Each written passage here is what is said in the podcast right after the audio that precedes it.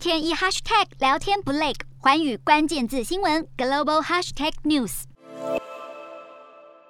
副市长克里契科二十三号表示，乌克兰军队已经在基辅附近的几个地区击退俄军，夺回主权，让乌克兰国旗重新飘扬。而美国国防部也认为，乌克兰军队在一些地区已经开始扭转势头。而被记者问到是否认为乌克兰有可能打赢这场战争时，美国国防部发言人科比虽然没有明确说明是否乌克兰将成为这场战争的胜利者，但美国国防部评估，俄罗斯在乌克兰的战斗力首度降到原本军力的百分之九十以下。科比表示，战争对于解决问题不是好的方式，更呼吁俄罗斯还是寻求外交调解。俄国在马利坡的战况陷入焦灼，迟迟攻不下后，俄军开始疯狂滥炸，导致全城断水断电又缺粮，惨况犹如地狱。美联社记者切尔诺夫在第一线记录实况，但马利坡的状况越来越糟，他被要求撤离。虽然他很不愿意，因为身为国际记者，看到战争导致的资讯断裂下，